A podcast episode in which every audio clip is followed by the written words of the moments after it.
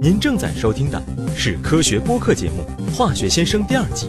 本期节目由果壳、中国化学会和巴斯夫共同制作播出。我是吃苹果不削皮的巴小波 Bob。今天我们来聊聊苹果生锈的问题。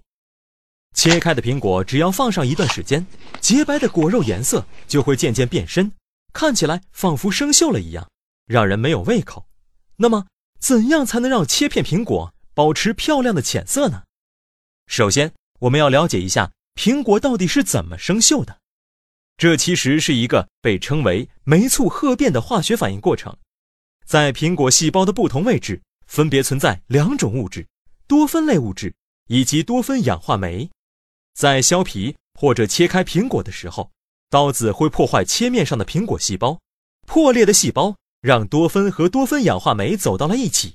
而且它们还会遇到另外一样反应物——空气中的氧气，在酶和氧气的作用下，用不了多久，多酚类物质就会发生氧化反应，变成深褐色。这种现象非常常见，除了苹果、香蕉、土豆、茄子等蔬果也都会发生。你甚至可以利用这种反应在香蕉皮上画画，只要用大头针在香蕉皮上刺出想要的图案就行了，和刀子一样。针刺破坏了香蕉皮局部的细胞，让多酚、氧化酶和氧气走到了一起。只要等上几分钟，酶促褐变反应就会自动为针刺的香蕉画上色。在让蔬果生锈的酶促褐变反应中，一共有三个要素：多酚类物质、多酚氧化酶以及氧气。如果想要阻止反应发生，就要从其中的至少一个方面下手。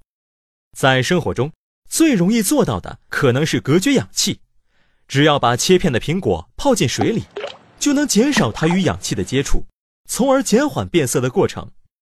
如果把苹果片加热一下，让其中的多酚氧化酶变性失活，也可以阻止苹果颜色变深。但上面这两种方法并不是很适合处理苹果，毫无疑问，它们都会影响到苹果片的口感。出售切片苹果的商家。经常会选择另外一种不太影响苹果味道的方法，给苹果片喷洒上一些抗氧化剂，比如维生素 C。维生素 C 有相当强的还原性，它会抢先与氧气进行反应，于是就保护了苹果的颜色。不过，用抗氧化剂处理苹果还是有一点麻烦。要想彻底避免苹果生锈的麻烦，就要改良苹果本身了，通过选育。可以挑选出一些相对不容易褐变的苹果品种，而更有效率的方法，则是对苹果的基因加以改造。有一种名叫极地苹果的品种，就是基因工程的产物。研发人员利用基因沉默技术，抑制了这种苹果里多酚氧化酶的表达，所以这种苹果的切片不需要做什么特殊处理，就可以长时间保持漂亮的浅色。二零一七年时，这种不容易生锈的极地苹果切片。已经在美国开始上市销售。